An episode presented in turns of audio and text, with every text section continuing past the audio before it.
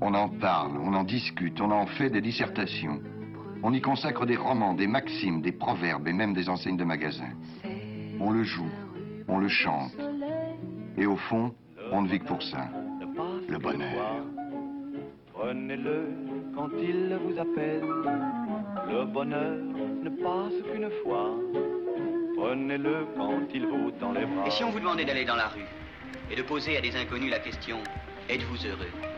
Vous iriez Vous êtes heureux, vous Vous êtes heureuse Vous savez ce que c'est que le bonheur Monsieur, s'il vous plaît, êtes-vous heureux Je dis qu'est-ce que ça peut vous foutre S'il vous plaît, êtes-vous heureux C'est quoi le bonheur Real question, ça. Non Ainsi va la vie. Par Zineb Soulaimani. Je suis monsieur tout le monde. Ce n'est pas sans une certaine émotion que je livre ce numéro d'Ainsi va la vie. Le temps pris pour le présenter le dit. Un an et demi. Un an et demi après ma rencontre avec Brahim et sa famille, je prends enfin le temps de me replonger dans ce son. Un son qui est devenu presque une archive, mais qui sonne toujours aussi juste, toujours chargé de cette émotion qui m'a traversée, accueillie dans ce foyer chaleureux à Casablanca lors de mon voyage retour. Ce voyage itinérant dans mon Maroc natal. Peut-être que la raison est que ma rencontre avec Brahim réactivait des moments d'enfance vécus avec mon père. Peut-être que la ressemblance physique mais aussi intellectuelle que je lui trouve avec lui y participe aussi. En tout cas, j'étais curieuse de connaître son histoire écrite entre ces deux rives de la Méditerranée. Nous sommes à Casablanca, sa ville natale, sa ville qu'il a quittée depuis plus de 40 ans, la ville où la vie l'a fait revenir pour un temps. Comme un clin d'œil ironique qui dit peut-être que la vie est un cycle que l'on finit toujours par boucler. Alors on profite pour se plonger dans les souvenirs et en parle à la mémoire le long d'une après-midi où nous étions invités chez nos amis les oiseaux. Euh, mes parents sont des immigrés du sud. Mon père est immigré euh, de Tafilalt, euh, et ma mère est immigrée du, de Skoura. Ce sont des gens qui sont venus s'installer à Casablanca au début du, au début du XXe siècle, aux alentours de 1915-1920, qui se sont installés à Casablanca, qui, euh, qui ont travaillé, euh, et c'est peut-être une particularité par rapport à l'époque, c'est que mes deux parents travaillaient. Mon père euh, a travaillé dans l'aviation d'abord, et ma mère avait un, un commerce. Donc ils ont eu des enfants, on est neuf frères et sœurs, du même père et de la même mère. Et puis, euh, comme ma mère avait besoin d'aide, ils avaient euh, embauché un jeune euh, qui venait de la campagne à l'âge de 14 ans. Et un jour, mes parents se rendent compte qu'ils ne savaient ni lire ni écrire. Et mon père lui a dit bah, Tu vas arrêter de travailler, tu vas aller à l'école comme tout le monde. Voilà. C'est comme ça qu'il a été adopté, donc ça faisait le dixième de la famille. Mon père a travaillé dans l'aviation, donc, mais à l'aéroport d'Anfa, qui n'existe plus aujourd'hui, qui était un, aéroport militaire. Donc il a pris sa retraite en tant que militaire. Les parents parlaient français euh, qu'ils ont appris en fait sur le tard. Euh, parce que les voisins, il y avait des Français, etc. Parce que les, euh, pour mon père, parce que ma mère avait son propre commerce, mais pour mon père qui était dans une, j'allais dire dans une entreprise française, par la fré- fréquentation donc d'un public euh, français, les militaires français à l'époque, euh, il fallait apprendre le français. Donc il avait appris en côtoyant les autres. Ma mère avait appris un peu le français euh, à l'école, mais après ça s'est amélioré par, la fréquentation des gens du quartier qui étaient aussi des Européens et notamment des Français. Pour la majorité d'entre eux, parlant français. Les enfants ont grandi, ils ont tous fait des études, et après, ça a été un parcours euh, particulier à chacun. Et puis, il y a eu un cas, ce cas étant moi, euh, qui ne s'est jamais euh, adapté en fait au dispositif de l'époque. Et donc, j'ai intégré l'école française à Casablanca, où je, suis allé jusqu'au lycée. On était très peu de Marocains à l'époque. Au collège, au lycée français. On était dans ma classe, je crois qu'on était deux ou trois. Le sentiment d'avoir toujours été euh, quelqu'un d'inadapté. à la société marocaine. Et je, mais peut-être que je me trompe, mais c'est un jugement que je porte a posteriori sur ma famille. Ma famille, pour moi, n'a jamais été une famille euh, euh, adaptée à la société marocaine simple. Mes parents, mon père est d'origine noble.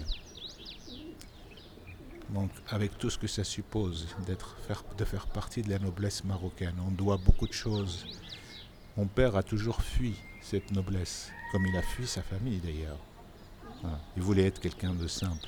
Quelqu'un de simple, mais qui a une bonne éducation, qui est respectueux des autres, respectueux des choix des autres, de leurs principes, etc. Alors peut-être que c'est peut-être que c'est ça que j'avais reproduit à ma manière. J'avais une histoire du fait que je, faisais partie, euh, partie donc de l'Union des étudiants de la jeunesse marocaine de l'époque. Une histoire euh, qui a été montée de toutes pièces où euh, on est venu me chercher le 24 décembre chez ma mère. La police militaire est venue me chercher. Et j'ai passé cinq jours, je résume, cinq jours d'enfer dans la montagne marocaine, coupée de tout. Et puis euh, ils ont fini par nous, par nous lâcher. Et c'est, ça qui m'a un peu décidé à, revenir, à partir en France. Alors l'histoire de l'incident à la montagne, c'est très très simple. Hein. Euh, en 65, donc je participe aux manifestations euh, euh, lycéenne à Casablanca. On est, on est embarqué, mais relâché. Voilà. Et j'ai continué à être actif au même titre que d'autres. on allait devant les établissements distribuer des, tracts, des choses comme ça. Et en fait, l'incident s'est passé en décembre 1970. Et le prétexte, ça a été, euh, vous avez été convoqué pour, euh, faire vos trois jours euh, avant de faire votre service militaire et vous ne vous êtes pas présenté. Et je n'ai jamais reçu de convocation.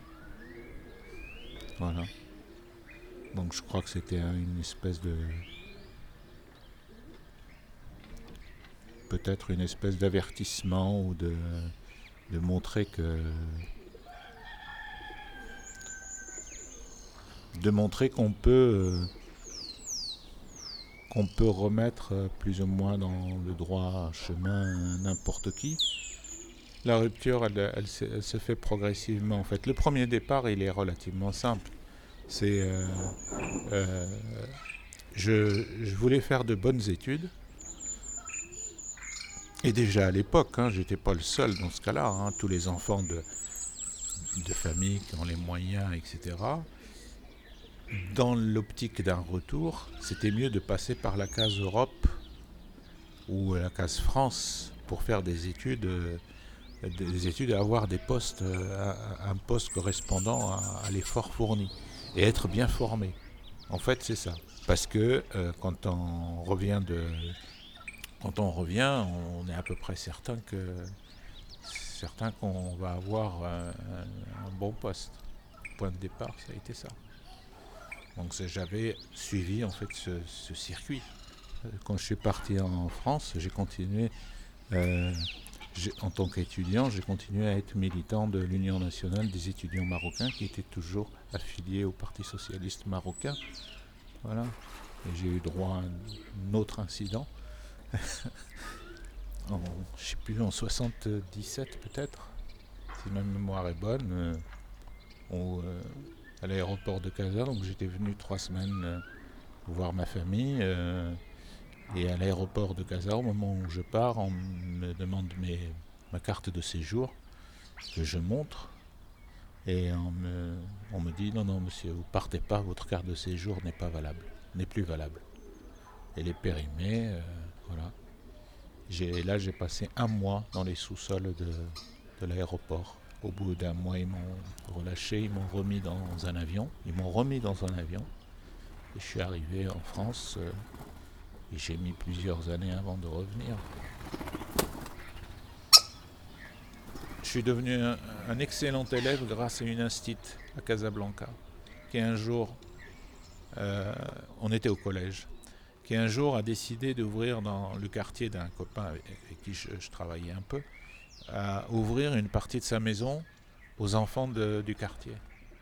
Et donc on allait chez elle, elle avait aménagé une bibliothèque pour les enfants et une, chambre qu'elle a transformée en chambre, en, classe de travail. Il y avait un tableau, des chaises, euh, voilà. Et donc on allait travailler là. Et à partir de ce moment-là, on pouvait donc s'isoler et travailler ensemble. Donc ça, c'est voilà une valeur en fait qui a quelque chose qui pour moi était particulièrement positif. Donner la possibilité à les enfants de, progresser, de travailler en mettant à leur disposition des choses qu'ils n'avaient pas forcément chez eux. Encore qu'il y avait des livres, il y avait des revues, il y avait des journaux chez moi. Mais il y avait cette ambiance d'être dans un groupe de, gens qui avaient envie de, travailler. Deuxième événement, on avait un prof euh, au lycée, puisqu'on avait un peu d'arabe aussi au lycée, et on avait un prof qui un jour avait dit une phrase dont je n'oublierai jamais, euh, qui avait dit Votre bac, c'est la porte ouverte à tout. Si vous n'avez pas votre bac, toutes les portes sont fermées. Si vous avez votre bac, les portes sont ouvertes. Et c'est là où je dis en, France, j'ai eu une chance que je n'aurais peut-être pas eu au Maroc. parce que j'ai fait deux années donc d'université à Casablanca et j'ai vu que c'était pas c'était un peu euh, compliqué, qu'il fallait être courageux et je, je me semblait que je n'étais pas assez pour euh, poursuivre et devenir un très bon étudiant ici. Euh, et en France, en fait, les choses se sont passées beaucoup plus facilement, beaucoup plus simplement, dans la mesure où à chaque fois, à chaque fois que je réussissais, il y avait des gens, sans même que je demande quoi que ce soit, qui me disaient bah, faites ci, faites ça. Donc il y a une espèce de valorisation des gens, j'allais dire méritants.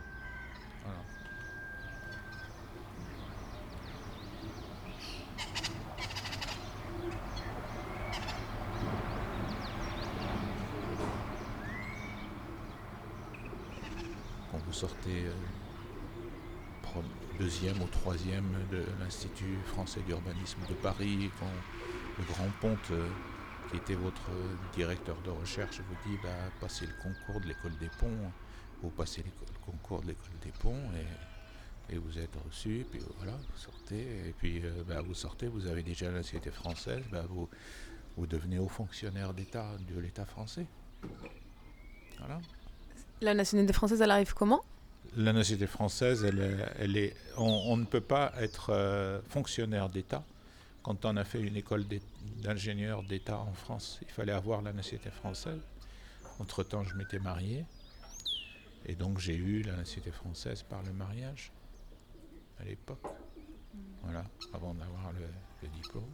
Pour être, euh, bien que attaché à la culture marocaine, parce que j'ai continué quand même à m'y intéresser, pour s'intégrer en France, y compris sur le plan professionnel, social, etc., il fallait aussi s'intéresser à la culture française. Et euh, du coup, il y a eu très vite la nationalité française, en fait presque par, euh, du coup, à un moment donné, critère nécessaire pour continuer une carrière euh, en France. Et à ce moment-là, la question ne s'est pas posée de, de, la possibilité de garder ou pas la nationalité marocaine, de, l'envie de la garder ou pas. Est-ce que c'était une en faveur de l'autre ou une en cumulant avec l'autre, puisque cette identité se cumulait de fait avec une, identité marocaine de naissance? La... Tout d'abord, euh, la première fois que j'ai déposé... Euh, et si, il faut quand même que je précise ça. Euh, je n'ai été marié qu'une fois. Euh, et donc la personne avec qui je me suis marié, avant que je me marie, euh, on avait déjà vécu cinq ans ensemble. Voilà. Et donc il se trouve que je suis, pris à l'école d'ingénieur et donc j'apprends que c'est soit ça pour être fonctionnaire de l'État français et pour travailler en France c'est soit ça, soit on, obtient un diplôme d'école des ponts mais en tant qu'étranger. Mais on n'a pas de poste au bout. Et moi je voulais avoir un poste au bout. Donc déjà le choix de continuer à travailler en France, il s'est fait à ce moment-là. Donc pour ça j'ai fait le choix du mariage d'un commun accord avec euh, la fille avec qui je, vivais déjà à l'époque. Et donc quand je, dépose mon, mon dossier de demande, de demande auprès de l'administration, à la préfecture, euh, je, suis arrivé avec un dossier de demande de naturalisation. Et l'officier de l'administration, il me dit, mais monsieur, vous ne pouvez pas perdre votre nationalité marocaine. je ne savais pas. Je dis, il me dit, vous ne pouvez pas. Vous ne pouvez pas demander la naturalisation. Vous pouvez avoir la, demander la nationalité, mais pas la naturalisation. Parce que dans le cas de la naturalisation, on perd son, na- sa nationalité d'origine. Je dis, mais moi, je veux bien la garder, ma, ma nationalité marocaine, c'est pas un problème. Le Maroc exige que les Marocains, les gens qui sont Marocains nés au Maroc, etc., euh, ne perdent pas leur nationalité. Ils gardent la ils restent Marocains quoi qu'il en soit. Mais moi, ça ne me gênait pas. Je me suis jamais senti autre chose. Et d'ailleurs, aujourd'hui, si je devais dire si je me sens plus marocain ou plus français, je dirais euh, euh, ni l'un ni l'autre. Je je me sens une personne euh, qui a une culture marocaine et qui a une culture française. Voir euh, si je pouvais avoir la culture chinoise, la culture euh, japonaise, la culture, tout ce qu'on veut, tout ce qu'on veut. Issu moi-même, et mes parents sont issus d'une d'une d'une de mélange de migrants venant d'un peu partout, d'Africains, d'Arabes, de, de, de- Berbères, de, de Juifs. euh, c'est pas un problème. C'est pas un problème. Il y a quand même quelque chose d'extraordinaire. J'ai commencé à m'intéresser à la culture marocaine de manière approfondie, si on peut dire, parce que c'est jamais assez suffisamment profond, à partir du moment où j'ai commencé à vivre en France. La culture marocaine m'a plus, ou la culture arabe par exemple, m'a plus passionné à partir du moment où j'étais en France. Au même titre que la culture euh, européenne ou française ou voilà. Tu t'es intéressé à la, culture marocaine une fois en France, c'est-à-dire comme si fallait cette distanciation, cette distance avec euh, l'objet regardé, avec la culture regardée, pour vraiment bien la regarder. Et du coup, dans cette comment et, donc comment ça se manifestait, et pourquoi du coup, ce mouvement-là. Et puis dans la même question, après la question de la transmission, c'est-à-dire qu'il y a les enfants qui arrivent, après voilà, peut-être avec soi il y a une identité un peu double composite, mais après que- que- quelle envie ou quelle ou, valeur plutôt qu'une identité à transmettre après à la génération suivante. Euh, comment c'est venu? D'abord, euh, co- comment je suis revenu à la culture marocaine ou à la découverte de la culture marocaine Bon, j'avais découvert que il y a aussi bien, alors à plus forte raison à Paris, que parce que j'ai passé beaucoup de temps à Paris. euh, j'ai passé euh, six ans à Paris pour, pour mes études. D'abord qu'il existe dans les librairies des rayons littérature arabe. C'est quand même extraordinaire. Les écoles à l'époque, euh, les libraires euh, à Paris, euh, ils, avaient tous un, ils avaient tous un rayon littérature arabe. Après, il y a les, librairies spécialisées, hein, en Afrique, Moyen-Orient, etc., etc. Donc je découvre ça. Et puis ce que je découvre surtout, c'est que il y a des Français qui s'intéressent énormément à la culture arabe, qui vont à la Sorbonne pour prendre des cours d'arabe, etc. Le centre culturel du monde, qui était Paris, et qui est peut-être encore euh, l'un des centres culturels du monde, on s'intéresse à la culture arabe, et qu'il y ait des Français qui, euh, s'y intéressent, moi qui suis d'origine marocaine, euh, je devrais aussi m'y intéresser. Ça a commencé comme ça, par curiosité. Et j'ai commencé. Voilà. Alors après sur la transmission, il se trouve donc la transmission, ça concerne donc mes, deux enfants, ma fille aînée ouais, et son frère. Euh, mais c'est déjà une époque euh, pour moi qui était euh, au niveau travail qui était euh, euh, trop trop chargé d'une part. Je n'ai rien pu transmettre à, à mes enfants de, de ma culture à moi, bien que ma fille avait essayé de suivre des cours d'arabe à Paris. Elle voulait apprendre l'arabe, ma fille. Avait su- quand elle a été à Paris euh, pour, sa, pour la fac, pour faire ses, ses études, euh, elle a suivi peut-être un an ou deux, elle a suivi des cours d'arabe, mais c'était un peu, un peu compliqué. Donc de la culture familiale de mon côté, j'ai rien transmis à mes enfants. Rien. D'abord parce qu'on revenait pas régulièrement ici, dans la famille, parce qu'on voulait voyager, etc. Parce qu'on ne pouvait pas venir tous les ans, ça c'était pas possible. Euh, et puis parce que j'ai été quasiment tout le temps absent. Je travaillais du lundi au dimanche soir. Et quand je, je partais, tout le monde dormait encore. Euh, je rentrais, euh, il est déjà 21h, 22h et c'est juste le temps de raconter une histoire, de, parler un peu et puis ils vont au lit. En même temps, je crois que je fais partie des Marocains qui ne se font pas d'illusions euh, sur euh, le retour, leur retour, mon retour. Il est possible. À un moment ou à un autre, il est possible. Les enfants revenir dans le pays de leur père, je n'y ai jamais cru. Parce qu'ils sont nés en France, ces enfants. Ils sont nés en France, ils ont grandi en France, ils ont une culture française. S'ils ont une culture marocaine, ils vont la voir que par les livres ou parce que je leur raconte, moi, de la famille. Euh, et c'est. Bien sûr, je leur raconte des choses sur la culture marocaine.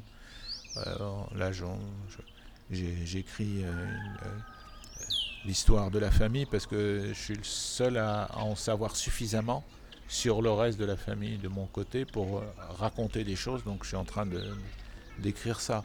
Euh, je- je- J'essaye de leur laisser des, choses. J'écris des, des histoires. Des, voilà, donc il y a un premier bouquin, il y a un deuxième, il y a un troisième, etc. J'essaye de leur raconter des choses, mais je suis convaincu que. euh, et je pense que c'est aussi comme je, me suis donné cette possibilité de, et cette liberté d'aller moi-même vers des cultures, y compris vers la mienne. S'ils ont envie, ils iront vers cette culture et ce sera pas trop compliqué. Mais ce sera jamais la culture. euh, je- ce sera la leur, quoi. Ce sera pas celle que euh, moi, par nostalgie, j'aurais essayé de leur inculquer, euh, etc. Non, ce sera la leur.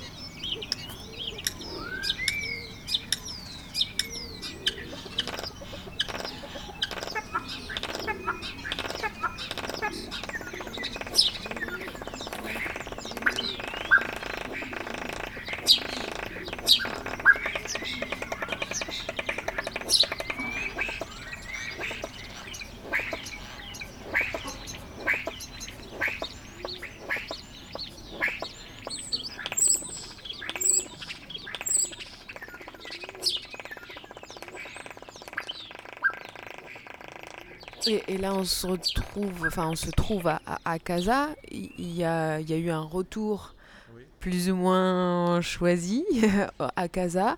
Comment on se vit ce retour-là euh, aujourd'hui, euh, des dizaines, des dizaines d'années après euh Bon, le, le retour, il s'est fait effectivement en deux temps. Premier temps, j'avais promis donc à Fabienne, depuis fort longtemps, qu'il voulait partir à l'étranger, travailler un peu. Je lui avais promis, de, je lui avais dit, quand je serai à la retraite, quand tu veux, quand, où tu veux, quand tu veux. Donc c'était pas forcément C'était pas forcément le Maroc. Quand tu veux, où tu veux, euh, sachant que moi, de par mes fonctions, euh, je n'avais ni l'envie, ni la possibilité. Si, si, si, si, j'aurais pu. Ah, Bardé de diplômes euh, et des diplômes que j'avais, j'avais déjà du boulot. Il suffisait que je vienne dans la famille, ici, pour qu'on me dise Ah ben tu veux pas venir, tu veux pas rentrer au ministère de la Défense? Ils cherchent des gens comme toi. Mais j'ai jamais accepté ça. Euh, mais le boulot que j'avais m'intéressait. J'avais une responsabilité, une responsabilité, j'allais dire, d'organisme. Euh, et j'avais un engagement vis-à-vis de mes collaborateurs vis-à-vis de la structure et vis-à-vis des politiques avec lesquelles je travaillais. Donc j'avais dit à Fabienne, quand je suis à la retraite, où tu veux, quand tu Idéalement, au Maroc, ce sera plus facile. D'abord parce que euh, c'est un endroit quand même que je connais un petit peu, même si euh, j'ai quitté depuis longtemps. Et que c'est qu'on aime bien le Maroc, euh, voilà, et qu'on si on y retourne pour 3-4 ans, ça ne me poserait aucun problème. Et donc on a commencé à regarder. Elle me dit Casa. J'ai dit partout où tu veux, mais pas Casablanca. Pour une raison très simple, c'est que j'y avais de la famille et j'ai pas envie de replonger dans, dans les histoires de la famille. Et, euh, et en réfléchissant, en discutant, je finis par lui dire, mais quand même Casablanca, mais en dernier. Comme ça, on est sûr d'avoir quelque chose. Voilà, voilà la, petite histoire. Euh, donc on s'installe tous les deux. Effectivement, en fait, le retour pour moi, c'est je suis un étranger, mais sans l'être vraiment. Je suis, je crois que les les, les compatriotes marocains le voient un peu comme ça. C'est celui qui est parti, qui s'est enrichi, peut-être même celui qui a trahi sa communauté, parce qu'il y, a aussi de ça, qui a trahi sa communauté et il, revient maintenant. Euh, et s'il revient maintenant, c'est qu'il sait qu'il a un intérêt, et cet intérêt, ce serait bien un intérêt de confort de confort. Euh, et de toute façon, comme il a travaillé à l'étranger, il, s'est fait de l'argent. C'est un peu comme ça. C'est un peu compliqué parce que euh, on met un certain temps en fait à. On n'arrive jamais à établir une relation saine. On ne sait pas. Euh, on a le sentiment qu'on n'arrive pas à. Il y a toujours un rapport matériel qui à un moment ou à un autre sort, même si on, présente les choses différemment. Mais il y a un rapport matériel qui, sous-tend la relation, quasi systématiquement. Donc, moi, ça me, bien sûr, ça me gêne énormément, parce que je suis plutôt sur le relationnel, sur le contact, etc. Mais euh, euh, ça a été difficile parce que c'est une bagarre quotidienne en fait pour remettre les choses euh, au clair quoi avec les gens voilà euh, donc en plus euh, évidemment je m'aperçois que au bout de 45 ans d'absence au niveau de la langue de la Darija c'est un peu compliqué. On a oublié des choses mais ça revient. Petit à petit ça revient. Et, et on observe. Étant à la retraite c'était facile. J'étais là en tant qu'observateur. Et puis il y avait cette idée de, d'écriture qui, qui, qui, trottait dans ma tête déjà depuis pas mal d'années, euh, etc. Bon, donc on s'y installe et puis finalement on est, on confortablement, simplement mais confortablement installé. Euh, voilà. Notre fils, donc lui, plus jeune, plus, plus compliqué, etc. Donc il fait deux années de prépa euh, dans une école de kiné à Paris. Et au bout des deux années, euh, comme on savait qu'il voulait faire que ça, kiné, il voulait être kiné lui pour grand, pour grand sportif. Il voulait faire que ça. Euh, donc on avait regardé ici, puis on lui a proposé de venir, de venir. L'école c'est trois ans et ça lui permettait de finir en même temps que sa mère, puisqu'on avait toujours l'intention de repartir en France et dès le départ, d'ailleurs, on savait qu'on ne resterait pas ici. et donc, bah, voilà. Donc, lui, vient et lui, il vit les choses différemment. Voilà. Ne parlons pas le marocain. il a le faciès du marocain. Il a la mentalité française et tout lui est une agression dans, dans le quotidien. Tout est agression. Voilà. Donc l'impression de ne pas être dans un, sur un, dans un terrain connu. Dans un terrain... Alors quand on est jeune, euh, c'est différent. quoi. Ici, l'impression générale qu'il a, un peu moins maintenant, mais c'est quand même présent, c'est que les gens sont en permanence dans le conflit. quoi. Dans le conflit, dans la roublardise, dans euh, chercher à arracher quelque chose à l'autre, etc. Et mon, fils même en France, en fait, il n'a jamais été dans le conflit ni dans la bagarre, lui. Non, non. c'est un gamin doux qui, qui vit euh, simplement, etc. Donc ça a été un peu compliqué pour lui.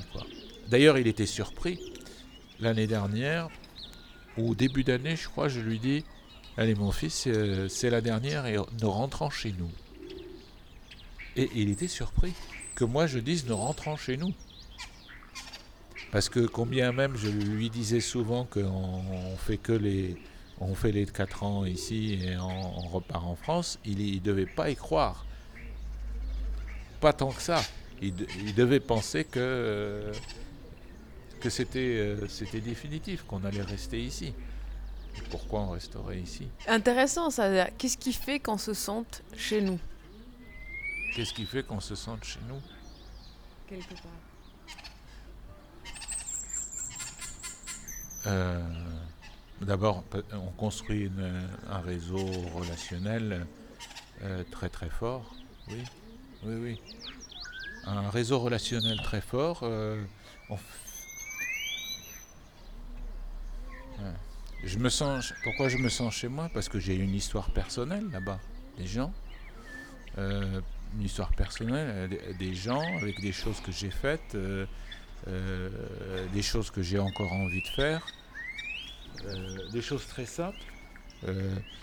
mon cinéma préféré que je fréquente, les librairies, que ce soit à Rouen, à Paris, à, à Saint-Malo, à Dinard, dans le sud de la France. voilà, c'est c'est la vie que je me que je me suis construit qui fait que euh, je me sens chez moi. Euh, la maison, bien sûr, mais peut-être moins les lieux que ce que j'aime faire, que j'aime faire. C'est ma vie d'adulte.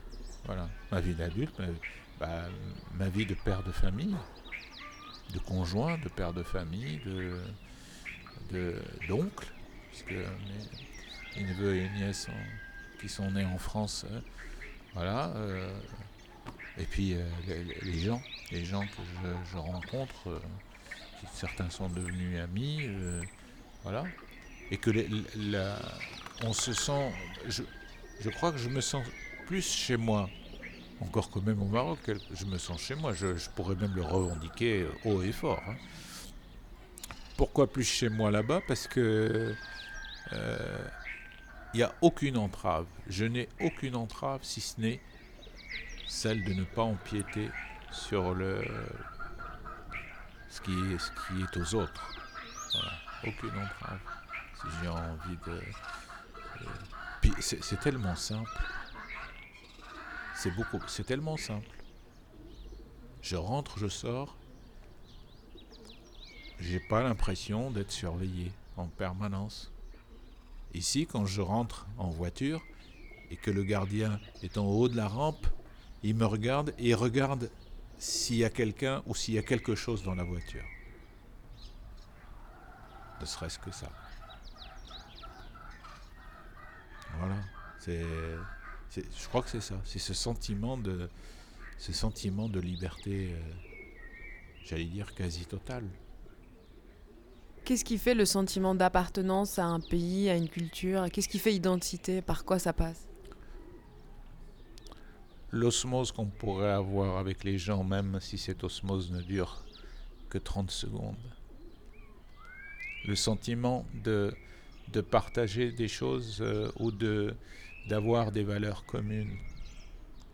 j'ai des valeurs communes avec certains Marocains.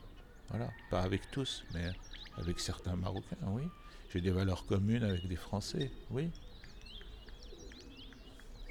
J'ai rencontré.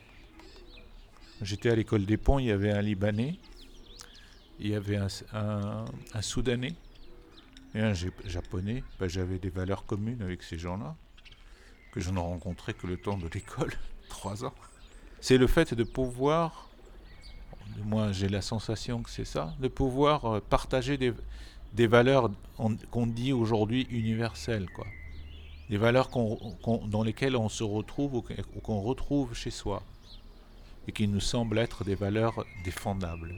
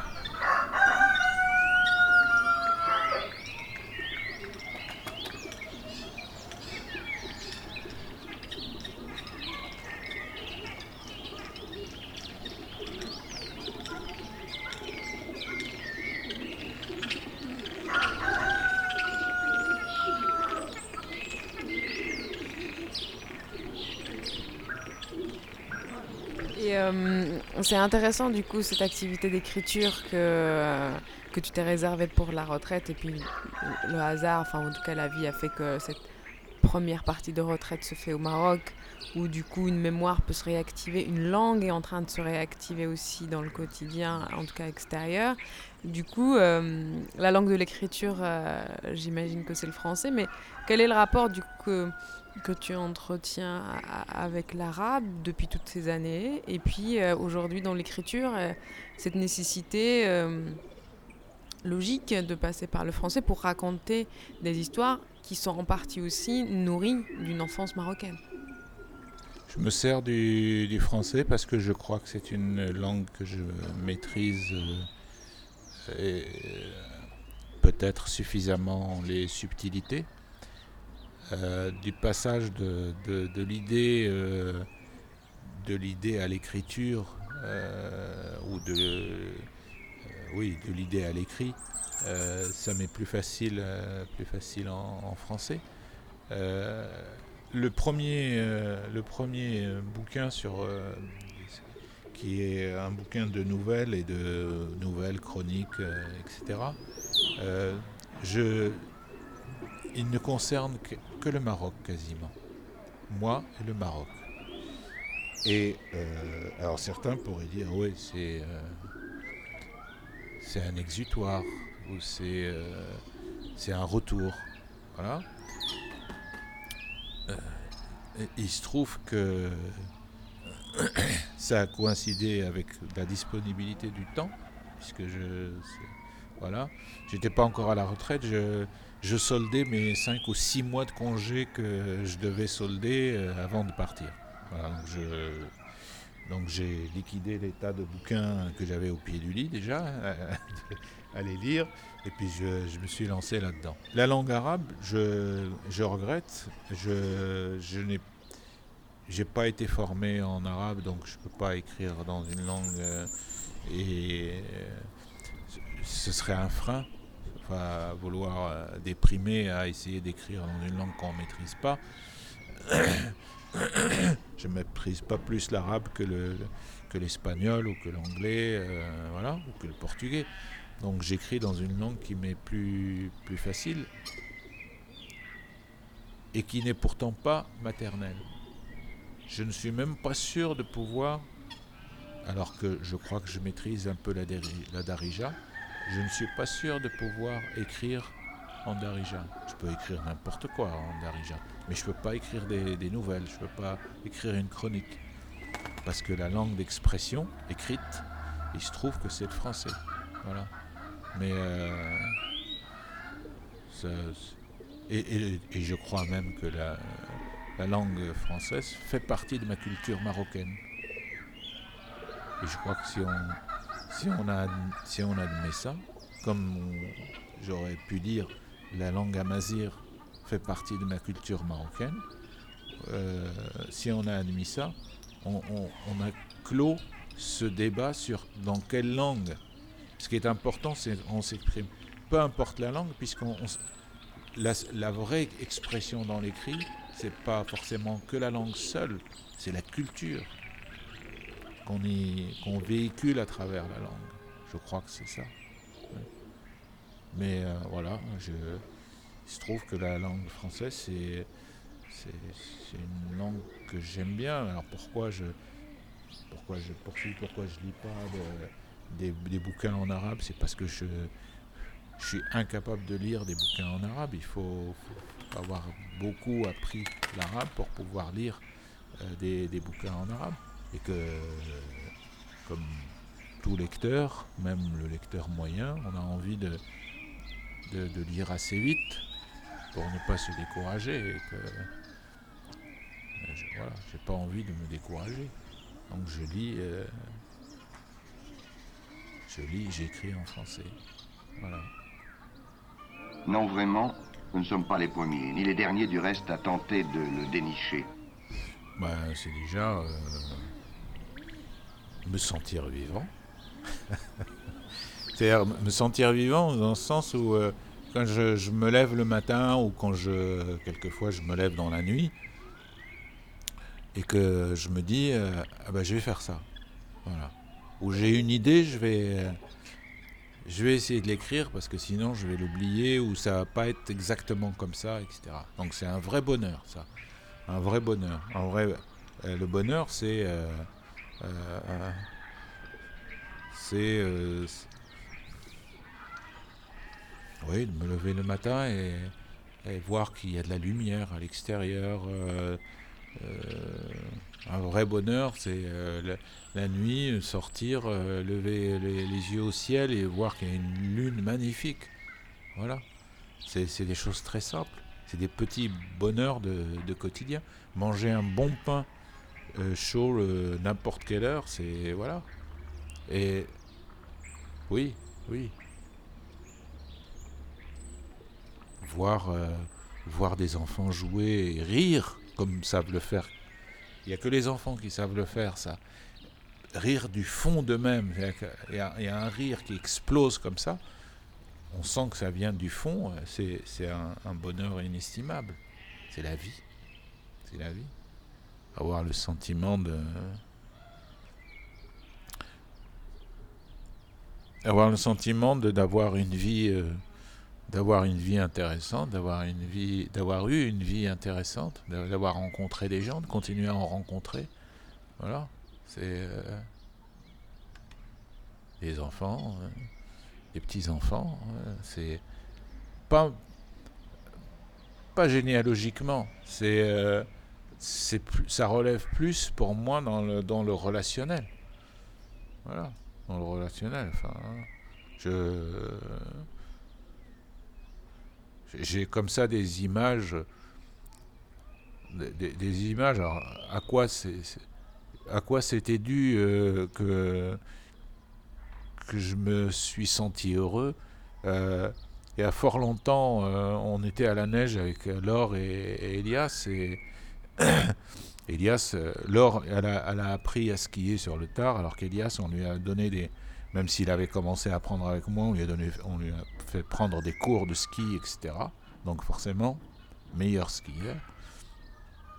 Et je me souviens de, des deux, Elias était tout petit, et sa sœur était déjà, avait peut-être 15, 15, 16 ans, euh, et, il descendait une pente, euh, une, pente très simple, mais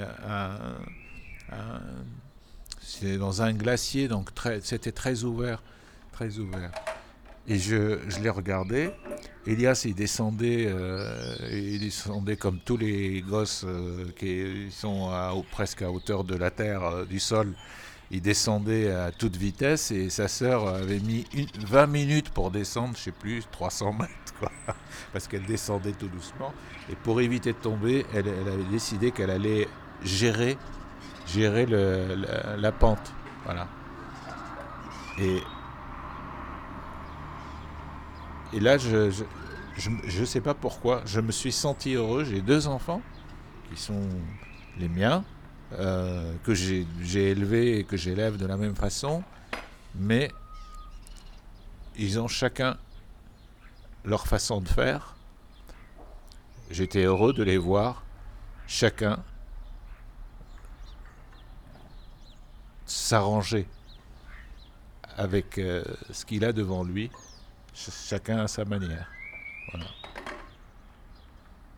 Et je crois que c'est pas sans doute que j'ai été heureux parce que j'avais l'impression qu'ils ont compris le message des parents. Peu importe la manière dont vous prenez le chemin, mais prenez-le de la façon qui vous semble la plus, intéressante et la plus simple. Merci Brahim. Peu importe la manière dont on prend le chemin, pourvu que l'on prenne le plus intéressant pour nous. Ce numéro d'Ainsi va la vie est exceptionnel parce qu'il fait appel à un bis. La générosité de Brahim nous a amenés dans une balade inédite et commentée de la vieille Médina de Casablanca. J'ai envie de vous partager cette carte postale sonore guidée par le souvenir de Brahim dans un numéro bis, un bis bonus avant de retrouver notre prochaine rencontre. Et pour continuer les clins d'œil, nous serons avec Redouane, né à Rouen avec des racines marocaines, mais que nous avons rencontré à Avignon. Puisque dans le mouvement il y a de la vie, puisqu'ainsi va la vie.